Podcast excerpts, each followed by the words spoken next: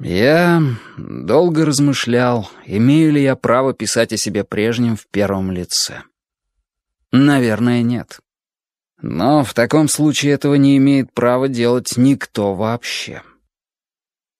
В сущности, любое соединение местоимения «я» с глаголом прошедшего времени «я сделал», «я подумал» содержит метафизический, да и просто физический подлог.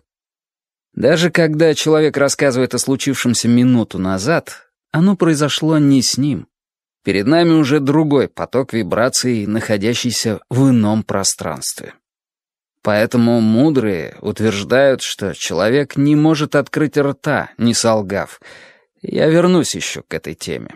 Меняется только количество неправды. Когда человек говорит «вчера я выпил, и теперь у меня болит голова», это приемлемая ложь, хотя между вчерашним свежим кавалером и сегодняшним похмельным страдальцем часто не остается даже визуального сходства. Когда же человек заявляет, например, «Десять лет назад я занял тысячу глюков на покупку уже сгоревшего к настоящему моменту дома», эта фраза вообще не имеет никакого смысла, кроме судебного.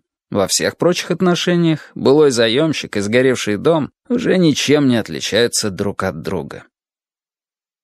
Я собираюсь рассказать о себе молодом, и правильнее было бы, конечно, писать про Алексиса, мое официальное имя. Или хотя бы про Алекса. Это значит «беззаконник» на смеси греческого с латынью, шутил мой куратор Галилео. Но именовать героя, которого по-настоящему знаешь изнутри, словом «он» — это литературщина чистой воды. Повествование теряет достоверность и начинает казаться выдумкой самому рассказчику. Поэтому я решился писать от первого лица. Но прошу помнить, что герой молод и наивен. Иные из мыслей я мог приписать ему ретроспективно.